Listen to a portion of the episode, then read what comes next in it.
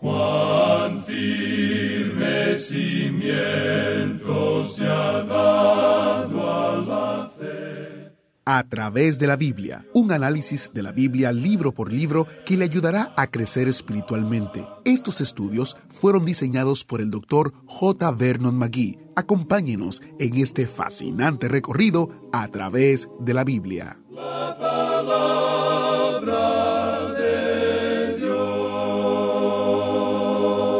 Leyendo en el Evangelio de Juan capítulo 5, empezando con el versículo 1. Después de estas cosas, había una fiesta de los judíos y Jesús subió a Jerusalén. Y hay en Jerusalén, cerca de la puerta de las ovejas, un estanque, llamado en hebreo Betesda, el cual tiene cinco pórticos. En estos yacía una multitud de enfermos, ciegos, cojos y paralíticos que esperaban el movimiento de el agua porque un ángel descendía de tiempo en tiempo al estanque y agitaba el agua, y el que primero descendía al estanque después del movimiento del agua quedaba sano de cualquier enfermedad que tuviese. Y había allí un hombre que hacía treinta y ocho años que estaba enfermo. Cuando Jesús lo vio acostado y supo que llevaba ya mucho tiempo así, le dijo, ¿Quieres ser sano? Señor, le respondió el enfermo, no tengo quien me meta en el estanque cuando se agita el agua, y entre tanto que yo voy, otro desciende antes que yo. Jesús le dijo, Levántate, toma tu lecho y anda. Y al instante aquel hombre fue sanado, y tomó su lecho y anduvo. Y era día de reposo aquel día. Bienvenido a través de la Biblia, el programa en el cual conocemos a Dios en su palabra. Soy su anfitrión, Heiel Ortiz. Se podría decir que después de este milagro de sanidad del paralítico de Betesda, las cosas cambiaron. Se tramó el complot contra Jesús y también empezaron a odiarle. Empezó con este milagro y terminó en la cruz. Pero como nos enteraremos, ahí no es donde terminó la historia, no sabemos que la tumba no pudo mantenerle y que hoy Él vive. Es una bella historia de redención y espero que se quede con nosotros durante nuestro estudio del Evangelio de Juan durante las próximas semanas. Y hablando del Evangelio de Juan, quiero recomendarles el especial del mes, que consiste en el comentario de Juan. Este comentario de Juan está disponible internacionalmente en la plataforma de Amazon. Usted va a Amazon, digita el comentario de Juan y le aparecerá en una oferta especial de 17 dólares con 50. También usted puede descargar de manera gratuita el librito que tiene como título Cristo viene otra vez. Este librito presenta la segunda venida de Cristo en contraste con su primera venida, la Navidad que está por venir es una aclaración muy útil de las dos venidas de Cristo. Encuentre más detalles en a través de la Biblia.org barra especial. A través de la Biblia.org barra especial. Y quiero recordarles que si usted compra en Amazon el comentario para entregas de manera internacional, el librito no está incluido. Debe de ir a nuestra página para descargarlo. Ahora vamos a orar. Padre Celestial, te damos gracias por tu amor y tu misericordia. Así como tú encontraste al paralítico, encuéntranos a nosotros en el día de hoy y sana nuestro corazón de la enfermedad del pecado. Trae a aquellos que tienen que venir a tus pies. Habla a nuestros corazones. Te lo pedimos en el nombre de Jesús. Amén. Ahora iniciamos nuestro recorrido bíblico de hoy con las enseñanzas del Dr. Magui en la voz de nuestro hermano Samuel Montoya. Continuando nuestro estudio en el Evangelio según San Juan, llegamos hoy al capítulo 5, y en este capítulo tenemos un incidente maravilloso. Se trata de la curación del paralítico en el estanque de Bethesda.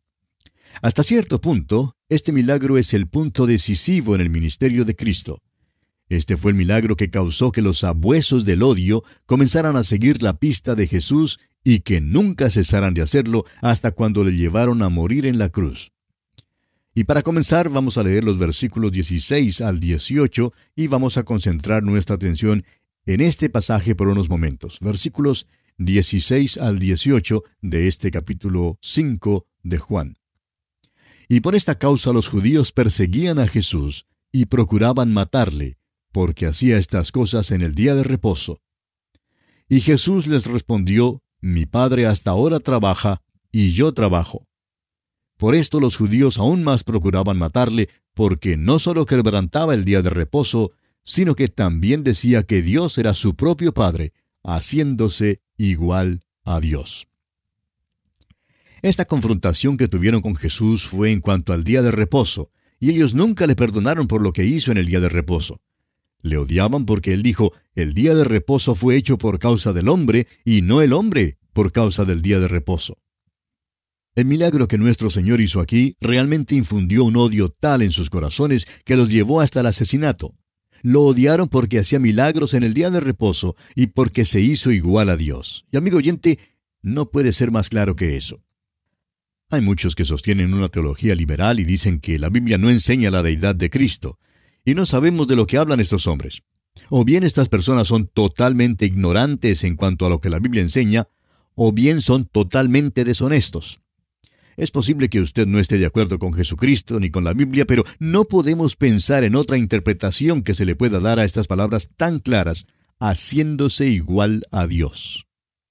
Ahora, si eso no es reclamar deidad, entonces no sabemos cómo una persona puede expresarse para reclamarla. Volvamos ahora al principio del capítulo. Principia con una fiesta de los judíos. Ahora, ¿cuál es esa fiesta? Probablemente era la Pascua. Hay tres grandes fiestas de los judíos. Allá en Deuteronomio, capítulo 16, versículo 16, leemos, Tres veces cada año aparecerá todo varón tuyo delante de Jehová tu Dios en el lugar que él escogiere. En la fiesta solemne de los panes sin levadura, y en la fiesta solemne de las semanas, y en la fiesta solemne de los tabernáculos. Las tres fiestas son entonces la Pascua, la fiesta de Pentecostés y la fiesta de los tabernáculos. Ahora, en el capítulo 2 del Evangelio según San Juan, encontramos la fiesta de la Pascua.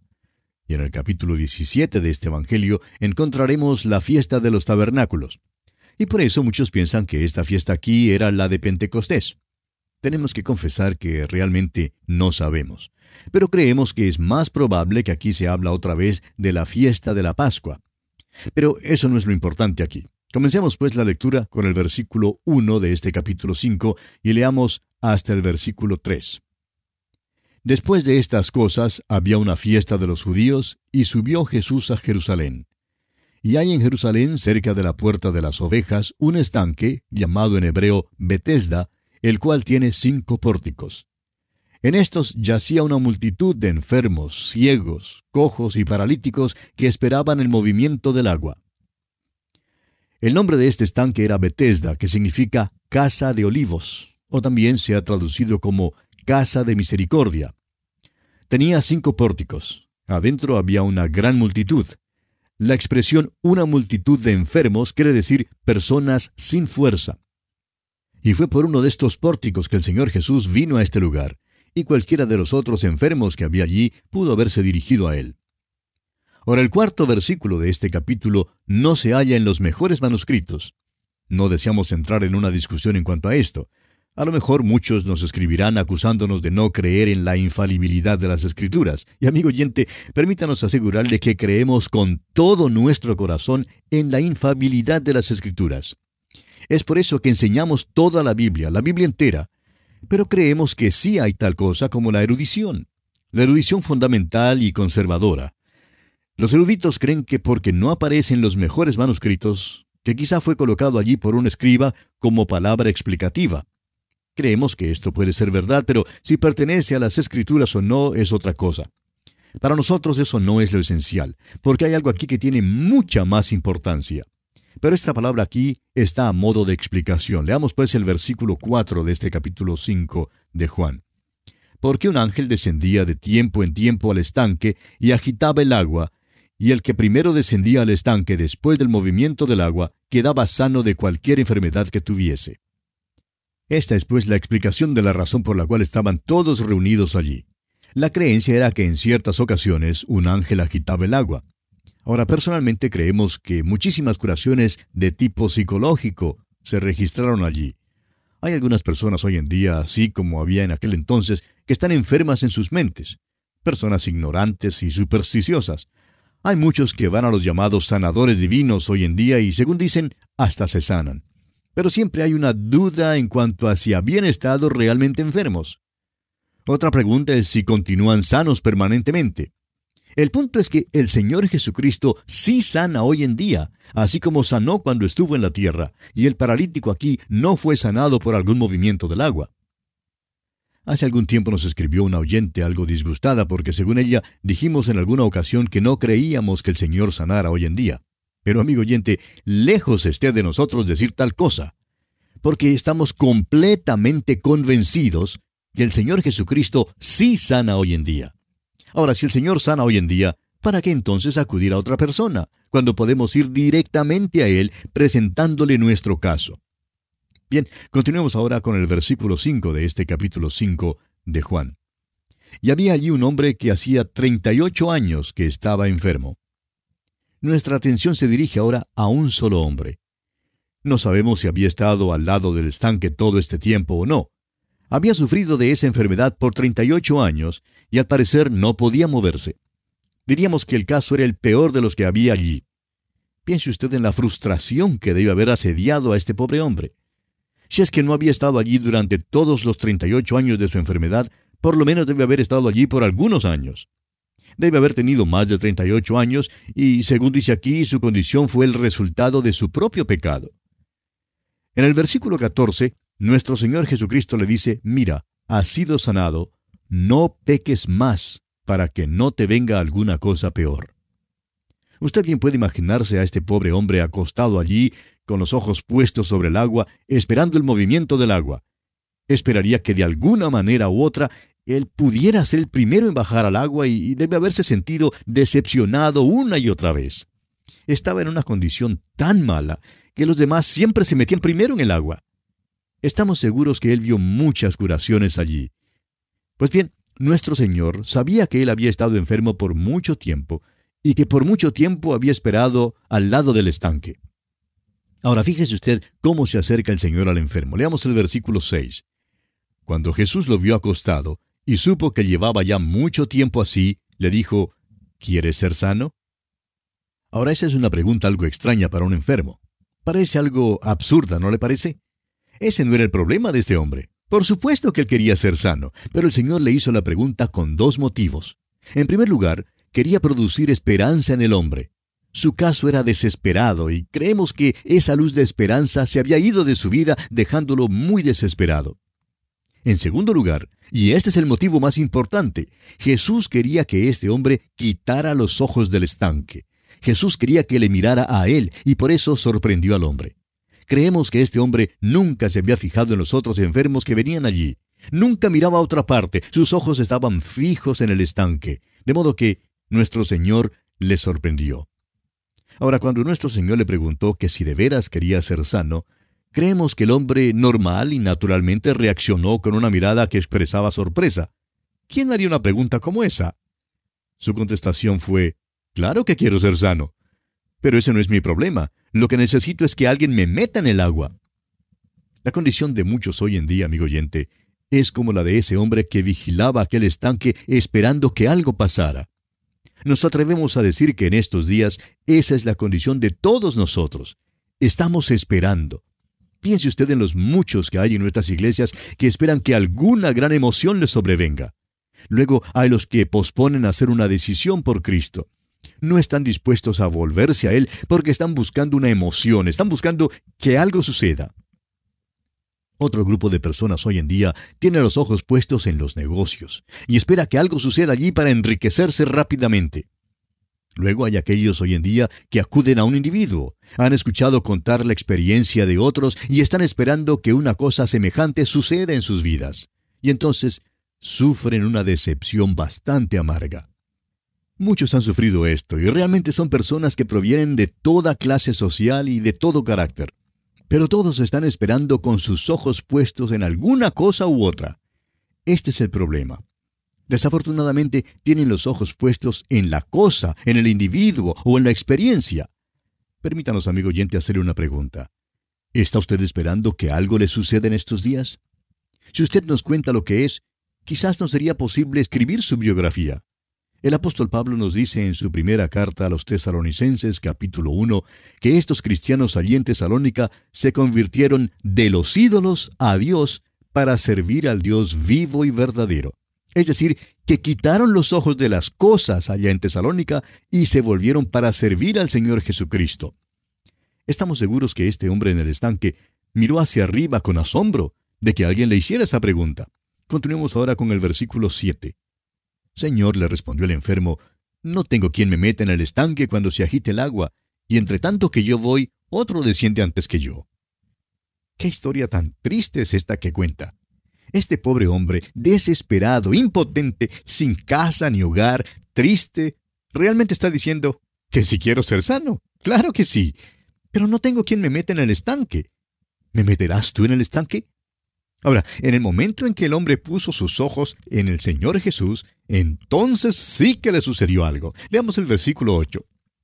Jesús le dijo, levántate, toma tu lecho y anda. Le mandó levantarse, a tomar su lecho y andar. Debía entregar a otro su puesto allí junto al estanque, pero él debía tomar su lecho e irse, porque es seguro que no sufriría ninguna recaída. Continuemos ahora con los versículos 9 hasta el 13. Y al instante aquel hombre fue sanado y tomó su lecho y anduvo. Y era día de reposo aquel día. Entonces los judíos dijeron a aquel que había sido sanado, Es día de reposo, no te es lícito llevar tu lecho. Él les respondió, El que me sanó, él mismo me dijo, Toma tu lecho y anda. Entonces le preguntaron, ¿Quién es el que te dijo, Toma tu lecho y anda? Y el que había sido sanado no sabía quién fuese, pues Jesús se había apartado de la gente que estaba en aquel lugar. Ahora lo próximo que sucede es que los enemigos le acusan de llevar su lecho en el día de reposo. Bueno, esa era la prueba de que había sido sanado. ¿Puede usted imaginarse, amigo oyente, lo ridículos que eran estos líderes religiosos? Se turbaban porque llevaba su lecho en el día de reposo. Creemos que nuestro Señor se apartó de aquella gente de una manera milagrosa. El hombre en verdad no sabía quién era el que lo había sanado. Ahora leamos el versículo 14. Después le halló Jesús en el templo y le dijo, Mira, has sido sanado, no peques más, para que no te venga alguna cosa peor. Lo que realmente sucedió fue lo siguiente, amigo oyente. El Señor le sanó físicamente en el estanque de Bethesda, pero allí en el templo sanó su alma. El pecado había causado la enfermedad del hombre. Recibió primero un cuerpo sano y luego un alma sana. Este hombre realmente llegó a conocer a Jesús. Ahora sí que le era posible decir quién es Él. Este paralítico esperaba y esperaba, vigilando el agua, pero un día pasó por allí Jesús, el Cordero de Dios, y le vio. Y el hombre también vio a Jesús. El hombre que no tenía fuerzas se encontró con el hombre omnipotente. La cosa que nos parece tan asombrosa aquí es que había multitudes en aquellos pórticos que se quedaron sin ser sanados. Y hoy en día hay multitudes también que no son salvas. ¿No está acaso dispuesto Jesús a salvarlas? Sí, pero lo que ocurre es que no han mirado a Jesús. Simplemente esperan, amigo oyente, esperan que algo suceda. Leamos ahora los versículos 15 y 16. El hombre se fue y dio aviso a los judíos que Jesús era el que le había sanado. Y por esta causa los judíos perseguían a Jesús y procuraban matarle, porque hacía estas cosas en el día de reposo. Este fue el incidente que causó que aquellos sabuesos de odio siguieran la pista a Jesús. Ahora, cuando aquí dice los judíos, en realidad se refiere solo a los líderes religiosos de los judíos. Y aquí es donde empiezan a perseguir a Jesús y procuraban matarle. Continuemos con el versículo 17. Y Jesús les respondió, Mi Padre hasta ahora trabaja y yo trabajo. Cuando aquel hombre se hundió en el pecado, amigo oyente, al Señor Jesús y al Padre no les fue posible descansar en el día de reposo. Dios descansó después de la creación del universo físico. Pero después de la creación del hombre, no descansó porque el hombre se hundió en el pecado. Y una vez más, deseamos mencionar que trataban más y más de matarle, no solo porque violaba, según ellos, el día de reposo, sino también porque se hizo igual a Dios. Veamos el versículo 18. Por esto los judíos aún más procuraban matarle, porque no sólo quebrantaba el día de reposo, sino que también decía que Dios era su propio Padre, haciéndose igual a Dios. Estos hombres nunca cesaron de procurar matarle hasta cuando se cruzaron de brazos bajo la cruz de Jesús. Y pasamos ahora a otro aspecto importante. Nuestro Señor ahora sigue haciendo tres grandes alegaciones o declaraciones en cuanto a sí mismo. Y es sobre la base de estas alegaciones o declaraciones que podemos usar el versículo 24 de este capítulo 5 de Juan. Este es un versículo que se usa muchas veces, y nosotros también lo hemos usado al presentar el Evangelio. Pero aquí trataremos de juntarlo todo. Tenemos entonces la primera alegación o declaración. Leamos el versículo 19. Respondió entonces Jesús y les dijo, De cierto, de cierto os digo, no puede el Hijo hacer nada por sí mismo, sino lo que ve hacer al Padre, porque todo lo que el Padre hace, también lo hace el Hijo igualmente. El Señor Jesús está diciendo que Él es Dios y que Él puede hacer lo que hace Dios. Hay una relación y armonía perfecta entre el Padre y el Hijo. Por eso, la acusación que lanzaron contra Él fue absurda. El Hijo no contradice al Padre, ni el Padre contradice al Hijo. Por eso Jesús hace lo que hace Dios. Por eso Jesús puede perdonar los pecados. Luego sigue diciendo que hay una relación personal e íntima entre el Padre y el Hijo. Leamos el versículo 20. Porque el Padre ama al Hijo y le muestra todas las cosas que Él hace, y mayores obras que éstas le mostrará, de modo que vosotros os maravilléis. Tenemos luego la segunda alegación o declaración, pero la consideraremos en nuestro próximo programa Dios mediante. Es nuestra oración que el Señor le bendiga muy ricamente. ¿Cómo conocer a Dios? Si le gustaría saber más en cuanto a cómo puede poner su confianza en Jesucristo y recibir su regalo de salvación, visítenos en a través de la Biblia.org y haga clic sobre la foto que dice Cómo conocer a Dios. Allí usted encontrará una serie de recursos que puede descargar de manera gratuita. Creemos que estos recursos le serán de bendición ya que explican la maravillosa oferta de salvación por arrepentimiento y fe en Cristo, confiando en su perfecta obra en la cruz. Recuerde, a través de la Biblia.org y en la foto que dice cómo conocer a Dios. Y si sucede que usted se pierde este o cualquier otro programa, usted puede volverlo a escuchar en línea en diferentes plataformas, incluyendo Spotify. También en la aplicación multilingüe de A través de la Biblia. Encuentre todas las opciones en a través de la Biblia.org barra escucha. A través de la Biblia.org barra escucha. Eso es todo por hoy. Mañana nuestro estudio continúa en el libro de Juan en el Nuevo Testamento. Soy Heiel Ortiz y estaré aquí guardándole un asiento en el autobús bíblico solo para usted. ¿Fue de ayuda para usted el estudio de hoy? ¿Desea enviarnos algún comentario de lo que ha estado escuchando? Entonces escríbanos, no espere más. Nuestro correo electrónico es atv@transmundial.org. atv arroba transmundial.org. Si desea recibir las notas y bosquejos de lo que estamos estudiando, suscríbase gratis en nuestra página en internet a través de la Biblia.org barra notas, a través de la Biblia.org barra notas.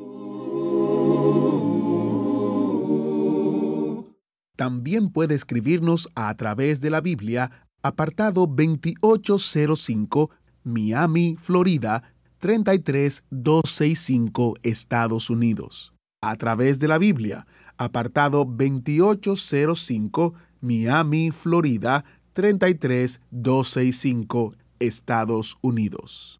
Esta fue una producción transmundial. Todo lo pagó Cristo quien por mí libremente derramó, derramó su sangre carmesí.